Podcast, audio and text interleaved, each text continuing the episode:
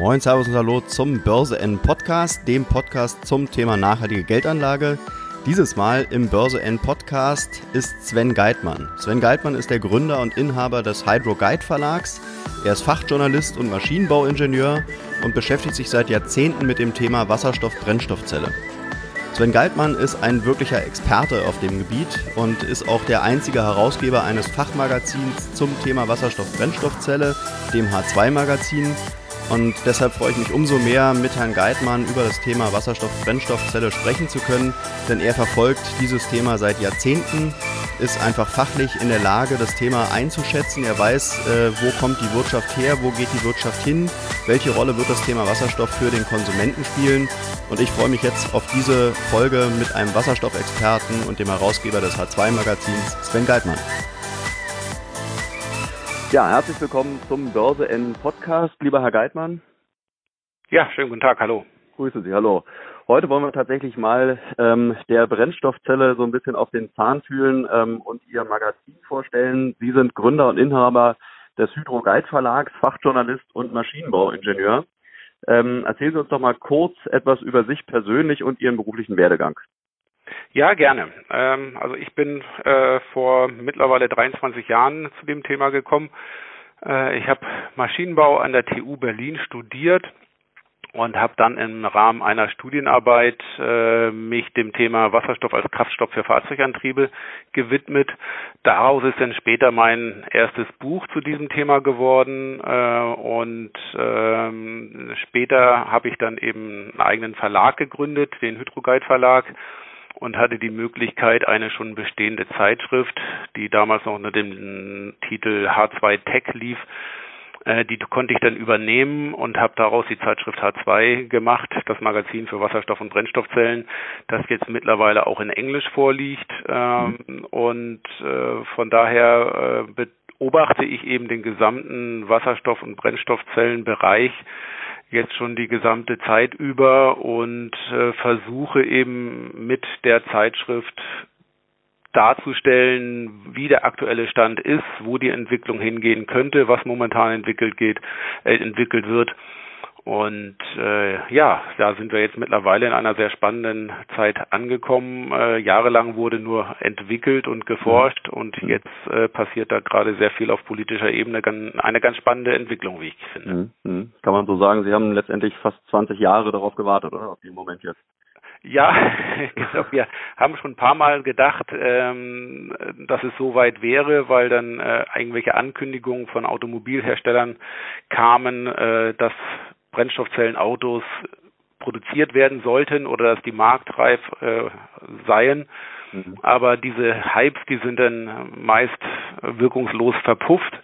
Die Ankündigungen haben dann nicht gefruchtet, äh, weil äh, obwohl viel Fördergeld in diesen Bereich geflossen ist, haben die insbesondere die deutschen äh, Industrieunternehmen dann doch nicht geliefert. Ähm, da kann man drüber spekulieren, ob sie nicht wollten, nicht konnten, was da wirklich mhm. die Gründe für gewesen sind. Ähm, aber die letzten Jahre ist da also vornehmlich geforscht und entwickelt worden. Ähm, einige Unternehmen sind auch auf der Strecke geblieben. Das habe ich die ganze Zeit über beobachtet. Ähm, und äh, dieses Mal bin ich aber davon überzeugt, dass es da jetzt kein Zurück mehr gibt. Jetzt hat die Politik das Thema aufgegriffen, und zwar die mhm. bundesdeutsche und die europäische Politik. Und äh, die Rahmenbedingungen sind jetzt tatsächlich ja auch andere, so dass äh, es da auf jeden Fall jetzt mit deutlich größerer Geschwindigkeit weitergehen wird. Mhm. Man kann schon so sagen, dass Sie mit dem H2-Magazin eigentlich das einzige ähm, Fachmagazin in dem Bereich sind, oder? In Deutschland. Das kann man so sagen. Ähm, äh, die letzten Jahre gab es da nichts anderes, ähm, weltweit nicht.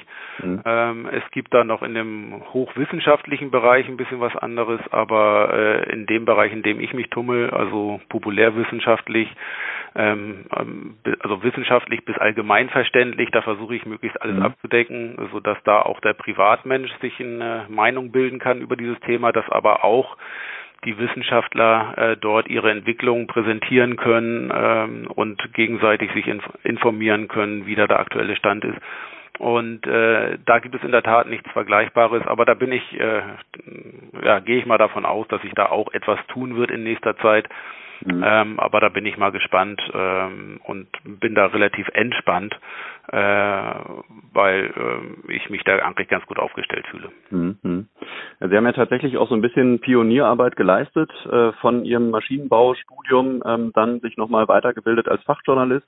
Mhm. Also dass Sie im Prinzip die, die äh, in Anführungszeichen trockene Materie ähm, letztendlich auch den ja, den Normalos so ein bisschen näher bringen können. Ähm, ich stelle mir tatsächlich noch so ein bisschen die Frage, Sie haben 1997 oder seit 1997 beschäftigen Sie sich mit dem Thema. Wie kam, wie kamen Sie zu dem, ähm, zu dem Thema selbst? Also ist das jetzt nur durch das Maschinenbaustudium gekommen oder hatten Sie einfach auch schon privat da irgendwie ein Interesse für? Wie, wie kam es dazu? Ja, das war äh, ganz konkret damals die Studienarbeit, die ich schreiben sollte im, äh, im Studien in der Fachrichtung Verbrennungskraftmaschinen. Mhm. Da wäre das normalerweise so gewesen, dass man sich da einen Hubkolbenmotor vornimmt und mhm. äh, den einfach mal komplett durchrechnet und da dann eine Studienarbeit drüber schreibt. Das haben also auch schon tausende andere Studenten vor mir gemacht. Und da habe ich gesagt, nee, ich will nicht einfach eine größere, tollere, bessere Maschine bauen, die so eigentlich schon äh, mehrfach gebaut worden ist, sondern ich möchte was anderes, was Sinnvolleres machen. Und da bin ich selber eben auf das Thema äh, Wasserstoff- und Brennstoffzelle gestoßen und habe mir selber dann eben einen Professor gesucht oder dieses Thema gesucht und habe den Professor gefragt, ja, kann ich darüber schreiben? Meinte er, ja, wenn du möchtest, mach das gerne.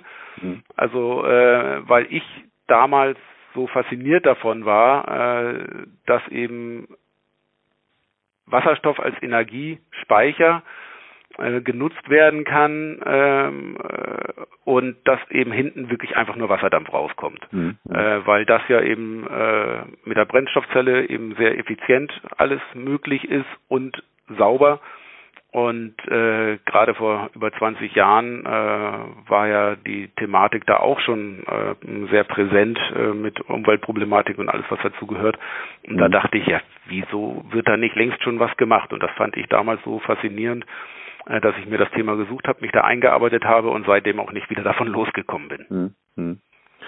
Jetzt nehme ich persönlich das ganze Thema so wahr. Also ich beschäftige mich jetzt mit Börse N im Prinzip jetzt seit einem knappen Jahr mit, mit, mit dem Thema Wasserstoff und Aktien, äh, in dem Kontext halt auch mit dem Börsenexperten Sven Jösting. Ähm, und äh, auch im Austausch mit Sven äh, stelle ich immer wieder fest, dass doch die Allgemeinheit relativ wenig Ahnung von, ähm, ja, von dem Thema selbst hat.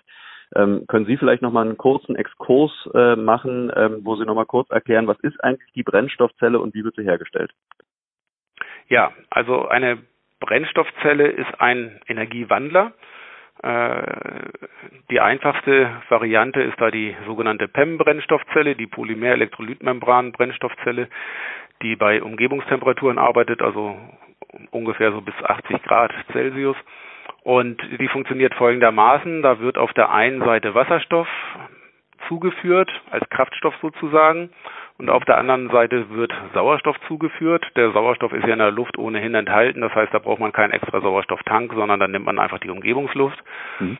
Und äh, in der Brennstoffzelle findet dann eine sogenannte kalte Verbrennung statt. Das heißt, die Wasserstoffmoleküle und die Sauerstoffmoleküle reagieren miteinander ähm, und es entsteht einfach Wasserdampf und Strom und Wärme. Mhm. Und das ist letzten Endes die Umkehrreaktion zur Elektrolyse.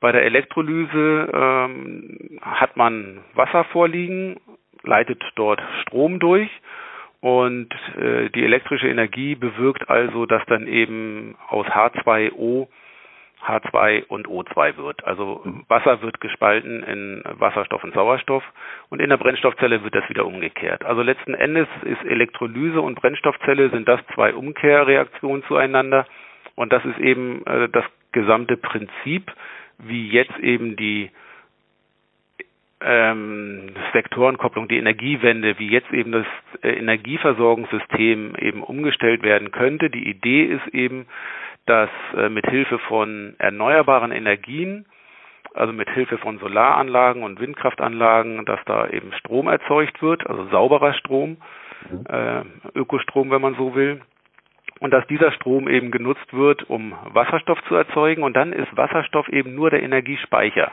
Wasserstoff liegt so in der Umgebung normalerweise nicht vor, äh, meist, also nicht in elementarer Form, sondern meistens nur gebunden. An andere Moleküle. Und äh, wenn also mit Hilfe von Ökostrom äh, aus Wasser Wasserstoff und Sauerstoff erzeugt worden ist, dann ist eben der Wasserstoff der Energiespeicher, der dann transportiert werden kann, der ge gespeichert und transportiert werden kann, so dass dann eben auch der Wärmesektor, der Verkehrssektor, dass eben die Industrie mit Ökostrom versorgt werden kann.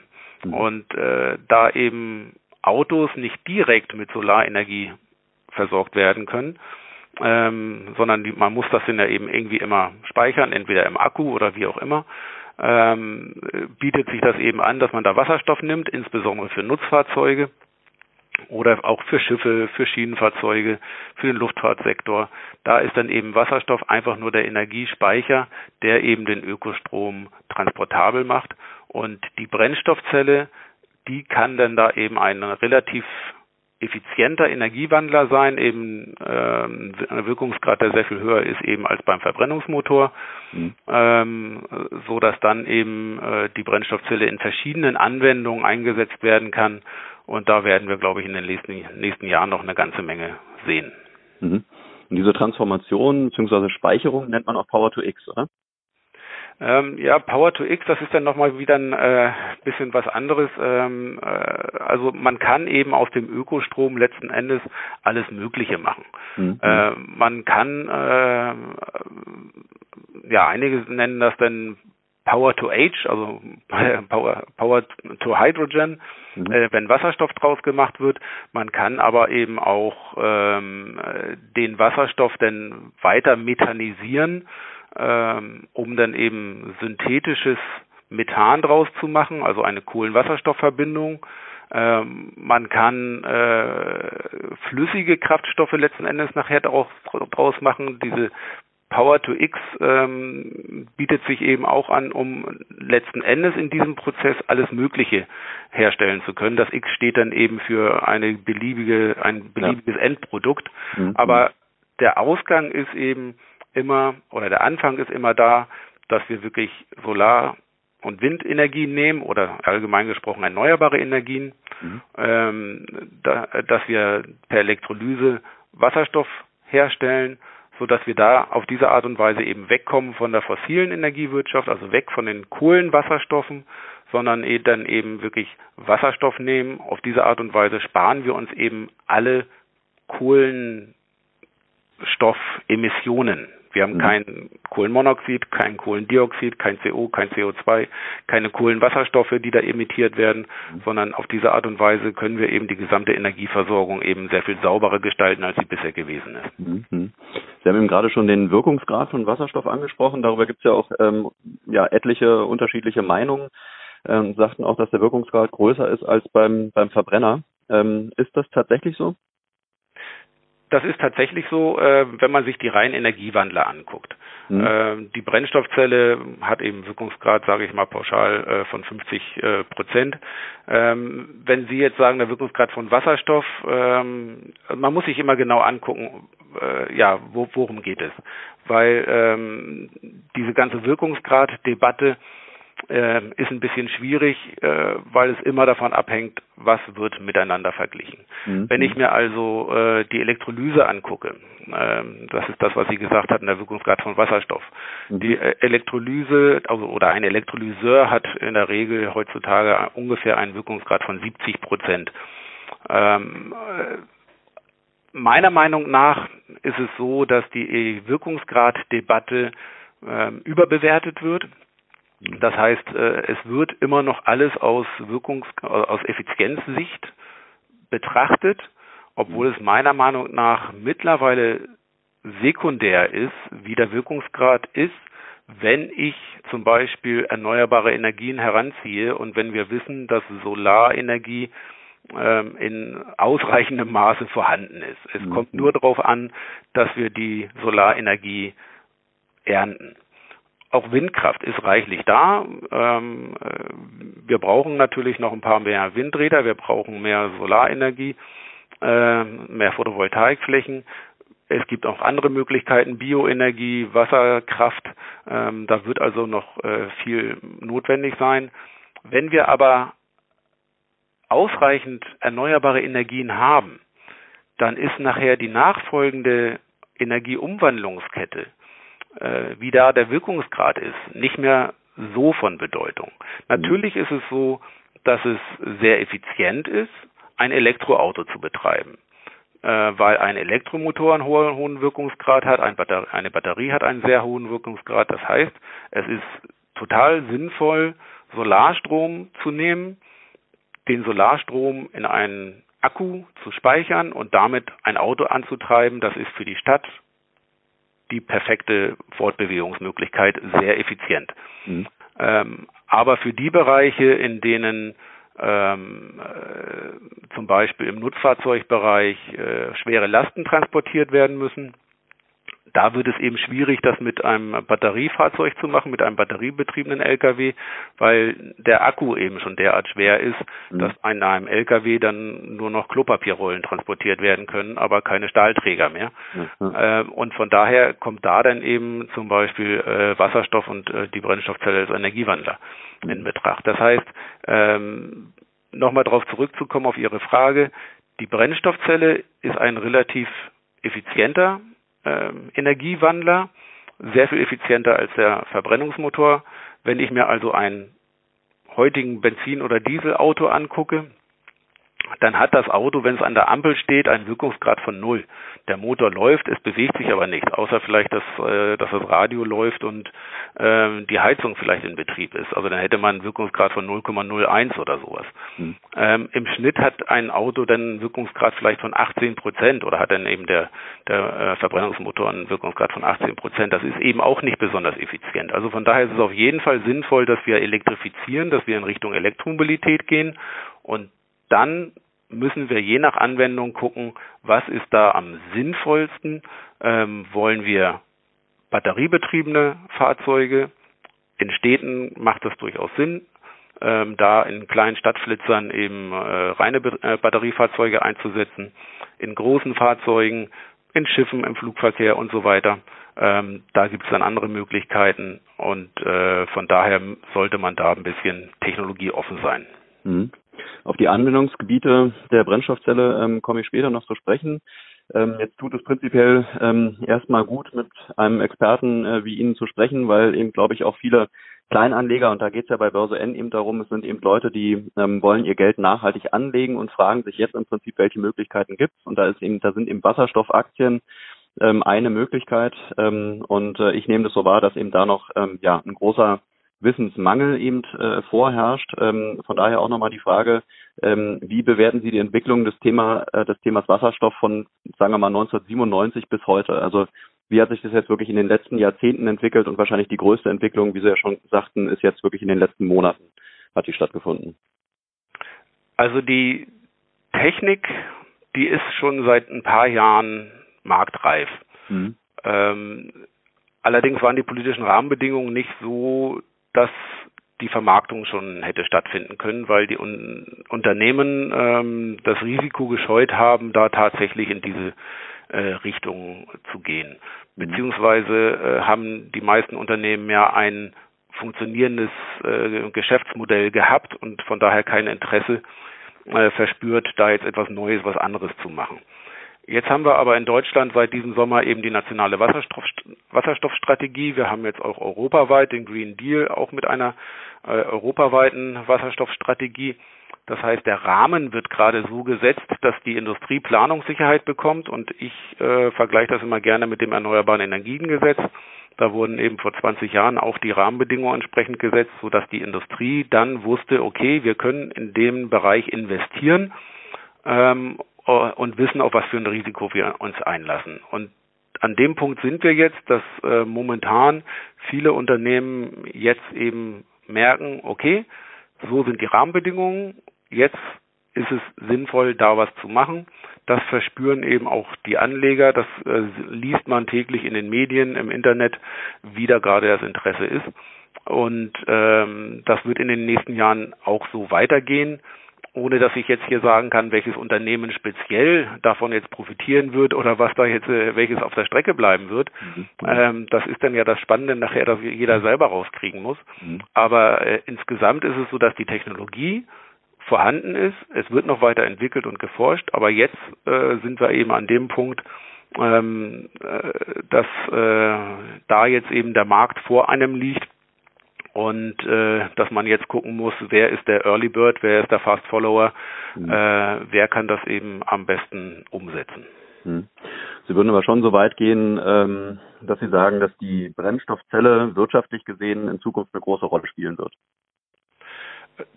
Davon gehe ich aus, weil sie einfach äh, sehr viel effizienter ist als alles, was wir vorher hatten. Und äh, ja, in dem Sinne ähm, bin ich davon überzeugt, äh, dass sich da sehr viel tun wird in den nächsten Jahren. Äh, wenn ich mir da jetzt eben Meldungen durchlese, dass zum Beispiel Unternehmen wie Mahle oder ZF Friedrichshafen, klassische Automobilzulieferer, dass die sich eben äh, aus der Verbrennungstechnologie eben äh, zurückziehen und da ganz klar Richtung Elektromobilität gehen, dann heißt das eben nicht nur, dass die Richtung Batterie gehen, sondern da gibt es eben viele Unternehmen, die da auch eben die Brennstoffzelle auf dem Schirm haben. Und da muss man sich dann ein bisschen mit den Unternehmen beschäftigen. Wer steht eben für batteriebetriebene Elektromobilität und wer für Brennstoffzellen?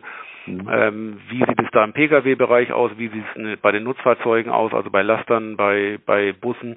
Aber da wird äh, sich viel tun und ähm, man sieht das schon daran, wenn einzelne Unternehmen da aus der äh, konventionellen verbrennungsmotorischen äh, Technologie aussteigen, dann ist da eben ein Ende in Sicht.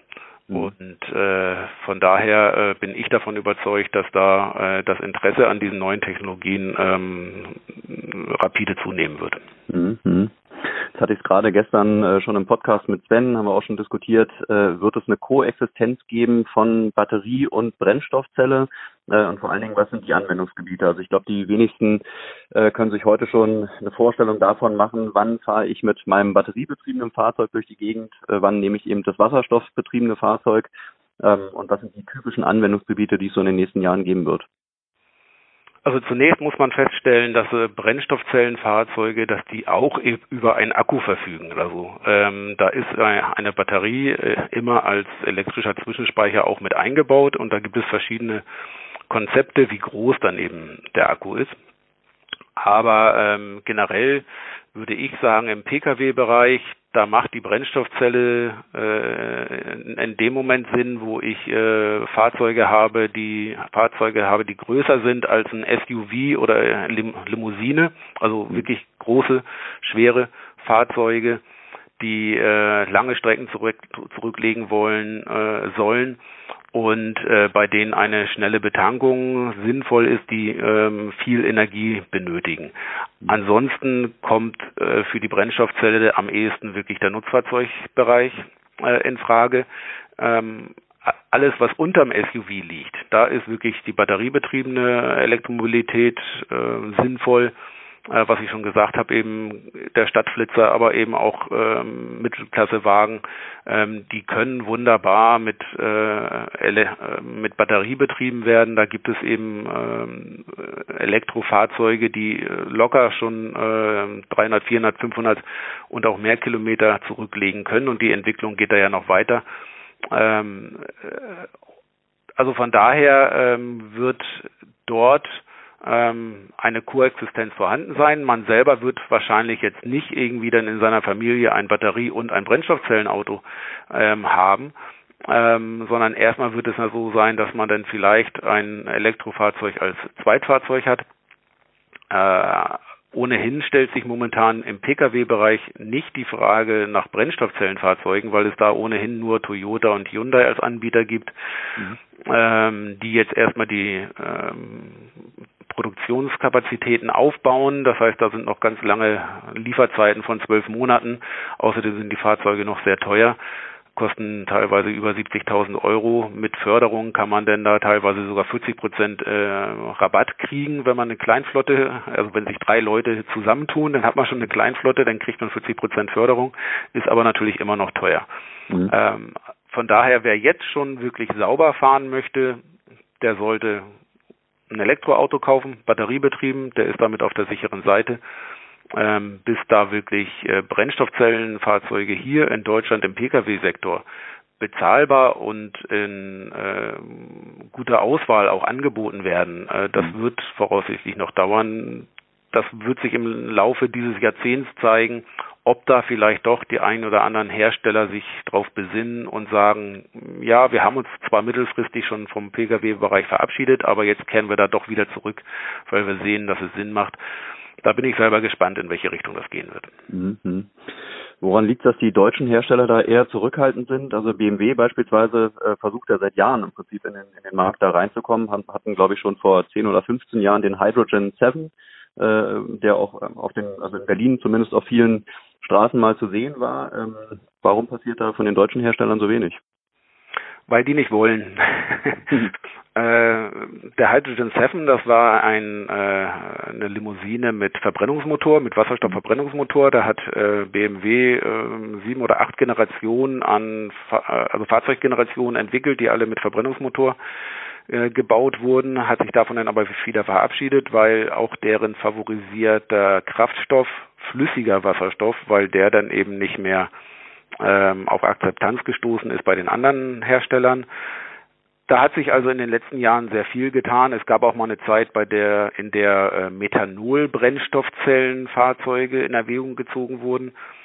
Ähm, mittlerweile hat man sich darauf verständigt, dass man eben äh, 700 Bar Gas, Wasserstoff Fahrzeuge eben nimmt, aber äh, in Deutschland äh, ist es aus meiner Sicht eben so gewesen, dass die insbesondere die Aktionäre gesagt haben, nee, uns ist die Dividende wichtiger als äh, ein, innovatives Fahrzeug. Mhm. Ähm, äh, um ein bisschen Marketing zu betreiben äh, mit innovativen Fahrzeugen. Und dafür investieren wir da ein bisschen was, dann haben wir einen Fuß in der Tür und können sagen, ja, wir haben ein Brennstoffzellenfahrzeug in der Entwicklung, mhm. aber ähm, da war es von den deutschen Automobilisten nicht gewollt, da wirklich eben auch schon auf den Markt zu kommen. Also es gibt Aussagen von Entwicklungschefs deutscher Automobilunternehmen, die schon vor mehreren Jahren gesagt haben, die Technik ist marktreif. Mhm. Aber es war nicht gewollt, die auch wirklich schon auf den Markt zu bringen, aus unterschiedlichen Gründen, weil nicht genug Tankstellen da waren, äh, weil die Technik noch zu teuer war, äh, wer weiß was. Wenn man gewollt hätte, hätte man das machen können. Es mhm. gibt andere ähm, Unternehmen, die eine andere äh, Unternehmenskultur haben aus Amerika, die da sehr viel mutiger vorangehen. Die liefern dann eben auch gleich den Sprit kostenlos mit. Nicht den Sprit, sondern den Strom. Die haben dann eben ihre eigene ähm, Ladesäuleninfrastruktur mit aufgebaut. Da haben aber äh, schon hiesige Firmenchefs damals gesagt, ja, ähm, wir können uns das hier bei unserer Unternehmensstruktur gar nicht leisten, so vorzugehen. Unsere Aktionäre wollen ihre Dividende und dementsprechend wird ähm, die Firmenpolitik auch gemacht. Ich bin selber mal gespannt, wie es da in Stuttgart in den nächsten Jahren weitergehen wird, äh, jetzt mit dem neuen Firmenchef. Bei BMW haben Sie angesprochen, ist es so, die haben schon seit Jahren eine Kooperation mit Toyota. Ähm, das war so ein Deal, BMW liefert die Dieseltechnik, Toyota liefert die Brennstoffzellentechnik. Mhm. Da passiert also durchaus was. Aber wann da wirklich Fahrzeuge und ob da Fahrzeuge auf den Markt kommen werden, auch bei BMW, ist die Frage. Da werden, werden 2022, 2023 wird wahrscheinlich eine Kleinflotte kommen. Das sind dann wieder so ein paar hundert Fahrzeuge, die an ein paar Politiker vergeben werden. Ähnlich wird Audi das machen.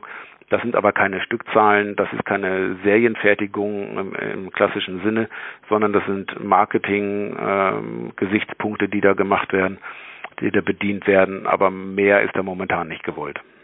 Ist da nicht auch wieder so ein bisschen die Gefahr, dass wir auch da wieder die Zeit verpennen, so wie wir es im Prinzip ja schon bei der Batterie getan haben, ähm, jetzt auch bei der Brennstoffzelle? Ja, natürlich. Ähm, mhm. Aber das ist, ist, der Branche bekannt und das ist auch den Firmenchefs bekannt. Mhm. Ähm, da ist eben einfach die Frage, inwieweit die heutigen Firmenlenker nachhaltig denken. Äh, mhm.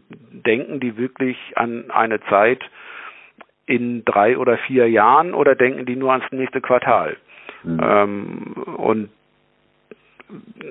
ich äh, versuche genau diese Thematik die letzten Jahre über immer wieder zu thematisieren also da kann jetzt keiner sagen, ja, da haben wir wieder was perfekt, äh, verpennt und das haben wir ja so nicht kommen sehen, sondern das, das ist allen bekannt.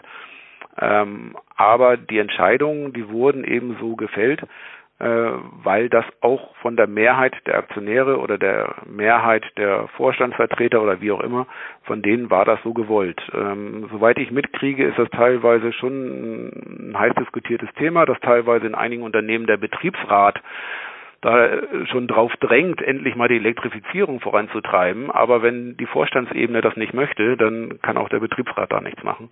Mhm. Ähm, also da muss man eben wirklich sehen, was ist da wirklich von den äh, Vorständen gewollt. Äh, und die ja, ich kann es nur noch mal betonen. Äh, meiner Meinung nach orientieren die sich eben ganz klar an den Dividenden. Mhm bis da wahrscheinlich was im Pkw-Bereich passiert, brauchst wahrscheinlich erstmal Skalierungseffekte, oder? Auf, auf, jeden Fall. Mhm. Ähm, äh, es wird versucht, diese Skalierungseffekte auf andere, äh, über andere Wege zu erzeugen, dass eben zum Beispiel ähm, jetzt über den Nutzfahrzeugbereich äh, gegangen wird und dass auch stationäre Systeme angeboten werden. Das machen, äh, macht äh, Hyundai zum Beispiel auch. Das heißt, die bauen ihr Brennstoffzellensystem auch ähm, in stationäre Systeme ein, ähm, so dass man dann einfach so eine quasi eine, eine, äh, ein Aggregat von der Größe einer Kühltruhe irgendwo hinstellen kann. Da ist dann ein Brennstoffzellensystem drin, da ist, da stehen dann Wasserstoffgasflaschen äh, daneben und dann hat man irgendwo auf der weiten Wiese auf diese Art und Weise eine saubere Energieversorgung. Gleichzeitig kann dadurch Hyundai dann eben ähm, mehr Systeme verkaufen, äh, hat einen Skalierungseffekt, so dass die Systeme selber günstiger werden. Genau das gleiche System wird hier in Deutschland auch verfolgt von einigen Anbietern. Ähm, äh, die Kosten müssten da auf jeden Fall runterkommen. Das heißt, wirklich rechnen tut sich das für die noch nicht. Von daher kann ich das durchaus verstehen, dass da äh, viele Leute sagen, ja, mit SUVs verdienen wir Geld. Warum sollten wir Geld zum Fenster rausschmeißen? Fakt ist aber auch, dass asiatische Unternehmen sehr viel nachhaltiger denken und die sagen, wir wissen, dass wir mit der ersten und auch mit der zweiten Generation unserer Brennstoffzellenfahrzeuge draufzahlen werden. Mhm. Ähm, das wissen wir, aber wir wissen auch, dass das gut angelegtes Geld ist und dass wir dann in der Zeit danach dann wirklich ähm, der Platzhirsch sind äh, und auf Jahre hinweg ähm, nicht mehr einzuholen sind. Mhm. Das ist eben einfach ein komplett anderes äh, Firmenkonzept. Ähm, und das werden die nächsten Jahre zeigen, wer damit dann mehr Erfolg hat. Mhm. Wie sehen Sie denn das, äh, wenn man jetzt die Brennstoffzelle in SUVs verbauen würde? Äh, ist das nicht so ein bisschen ähm, eine Absurdität, dass man eigentlich was nicht Nachhaltiges, weil viel zu groß äh, und äh, letztendlich ähm, ja, äh, stellt die Städte zu, ja, ähm, macht sowas Sinn, dass man eine Brennstoffzelle in SUVs reinpackt oder sagen Sie, das äh, führt das ganze Thema ad absurdum? Ähm, das ist, äh, das sind zwei verschiedene Themen letzten Endes. Mhm. Ähm, wenn wir weiter Individualverkehr wollen, mhm. ähm, dann ähm, ist das völlig okay. Wenn wir davon weg wollen, ähm, klar, dann würde, gebe ich Ihnen recht, nee, große SUVs äh, machen da überhaupt keinen Sinn. Man sollte äh, ÖPNV weiter ausbauen, dann wäre das der bessere Weg. Mhm. Aber der normale Verbraucher, der will Individualverkehr. Mhm. Und ich habe gerade neulich einen Toyota Nexo zur Probe gefahren. Das ist eines dieser SUVs, ein verdammt großes Auto. Ich mag so eine großen Autos überhaupt nicht. Mhm. Ähm, ich reg mich selber im Straßenverkehr darüber auf, wie breit die sind und wie viel Masse da transportiert wird, energetisch betrachtet völliger Unsinn. Mhm. Ähm, bei diesem äh, Brennstoffzellenauto saß ich drin, ähm, bin hier einmal quer durch die Republik gefahren, ähm, leise, emissionsfrei, habe verschiedene Tankstellen ausprobiert, hat alles wunderbar geklappt und ähm, ich konnte keinen Nachteil erkennen, weil ich wusste, das ist grüner Strom, mit dem ich fahre, das ist grüner Wasserstoff. Mhm. Und ich weiß zwar auch, dass ich viel Masse mit mir rumgefahren habe, aber ähm, da hatte ich für mich die Zwischenbilanz gezogen, dass selbst dann, also dass dann ein SUV, dass dann nichts gegen ein SUV gesagt werden kann, außer, mhm. so wie Sie sagen, dass er viel Platz wegnimmt ähm, und dass es nicht besonders effizient, effizient ist. Aber das, ich habe das vorhin schon bei der Wirkungsgraddebatte gesagt. Wenn ich weiß, dass ähm, dass Windstrom benutzt wurde für die Wasserstoffherstellung. Und zwar, dass Windstrom benutzt wurde, der ansonsten nicht genutzt worden wäre. Heutzutage werden ja Windkraftanlagen häufig abgeschaltet, weil das Stromnetz voll ist.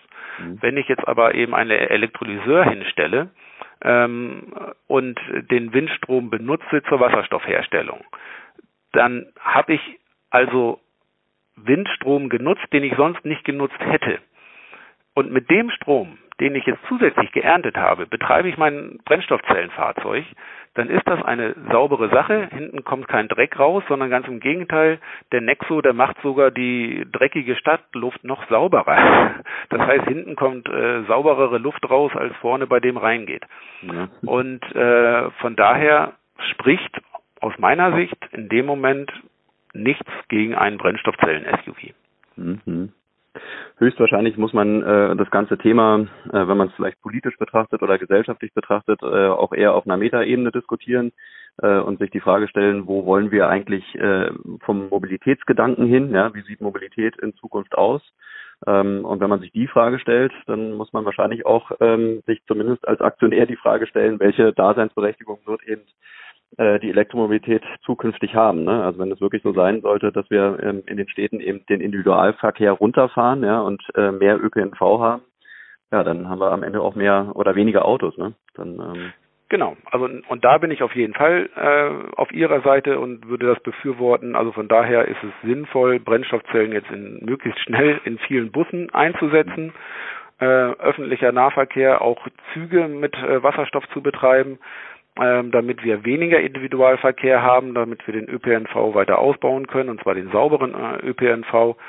Ähm, und äh, dass wir dann eben, wenn es sein muss, dann lieber kleine elektrische Stadtflitzer, dann eben nicht mit Brennstoffzelle, sondern dann mit äh, Batterie betrieben, dass wir die dann eben einsetzen, so dass wir dann die Städte wirklich sauber kriegen.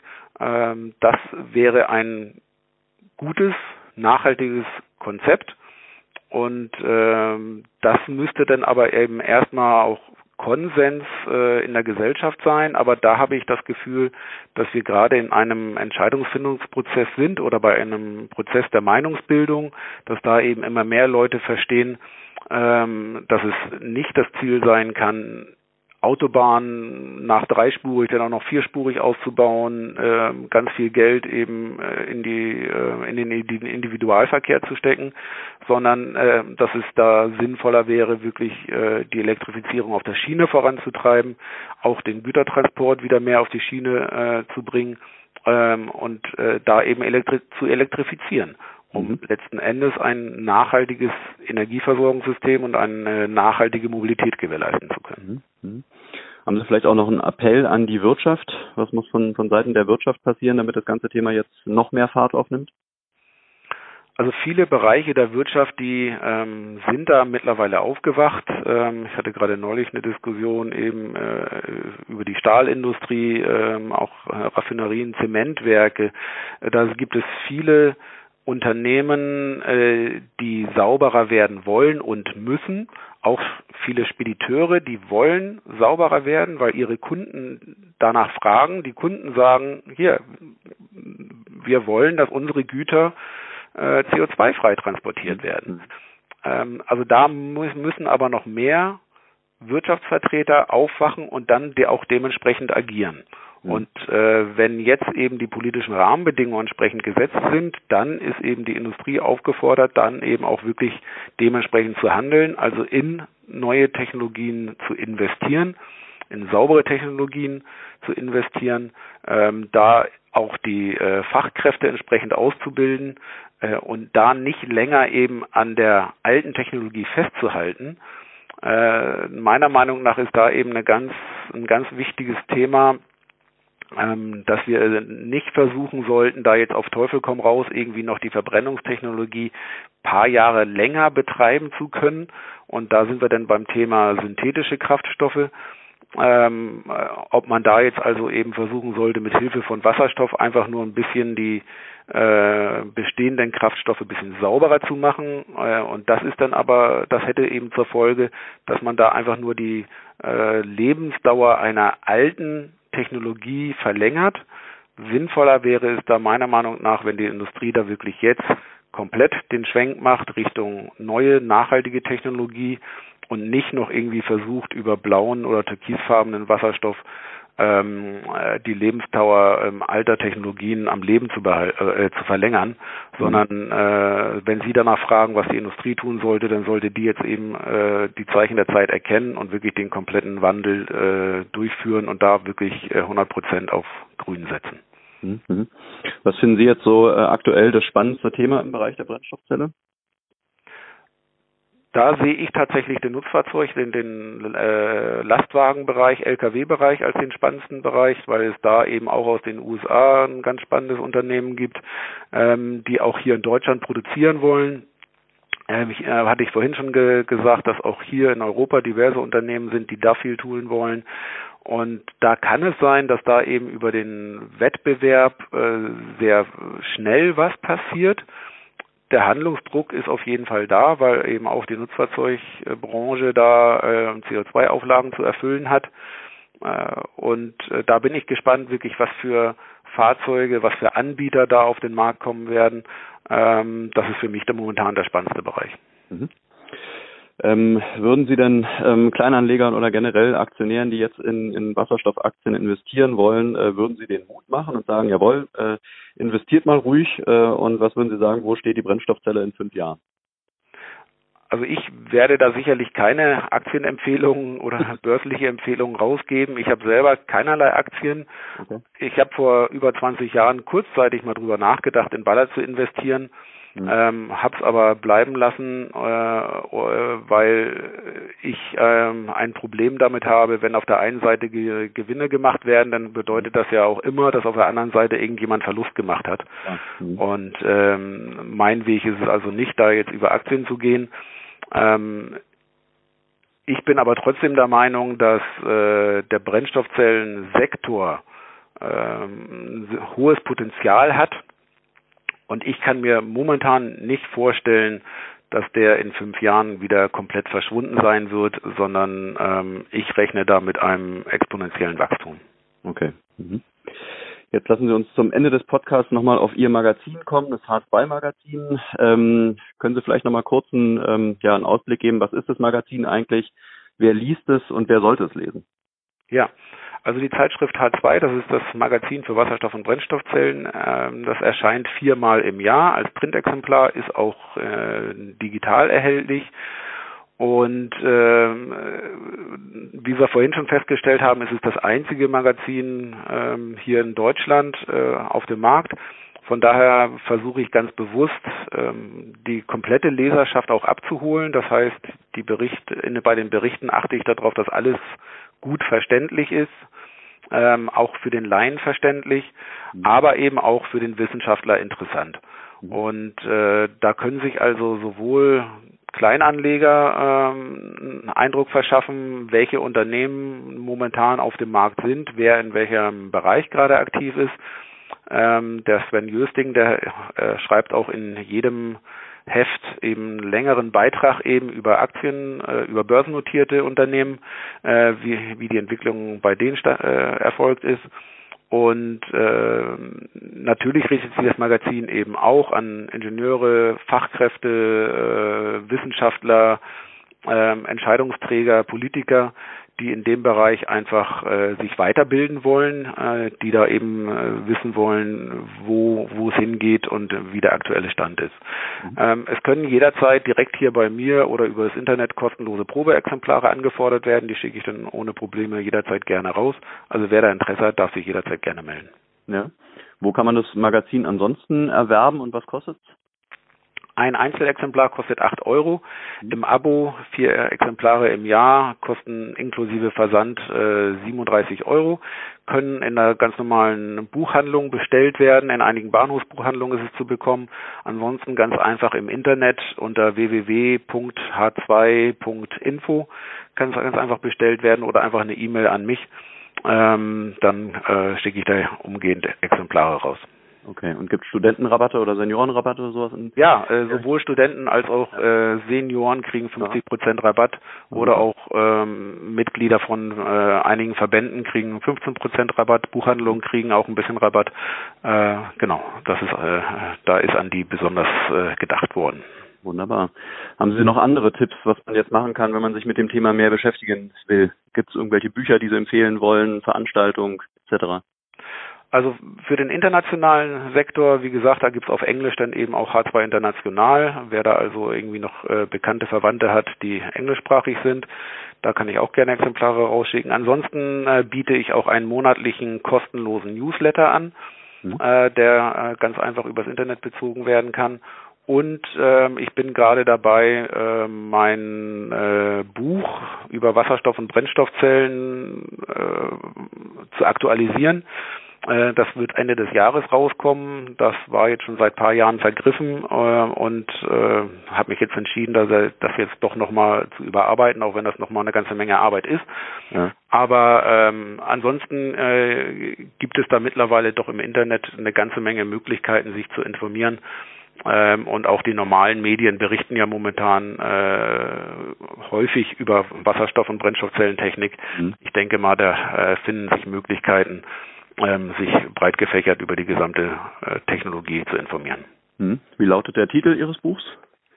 Äh, Wasserstoff- und Brennstoffzellen, die Technik von gestern, heute und morgen. Okay, findet man wahrscheinlich auch bei Google, bei genau. allen üblichen, genau. Hm. Ja. Super. Ja, lieber Herr Geitmann, dann danke ich Ihnen auf jeden Fall für die Zeit und für den äh, Einblick mal in das äh, doch noch so ein bisschen abstrakte Thema Wasserstoff und Brennstoffzelle. Ähm, Ihnen wünsche ich auf jeden Fall viel Erfolg mit Ihrem Magazin und, und allen Aktivitäten, die Sie so in dem Bereich äh, ja, machen.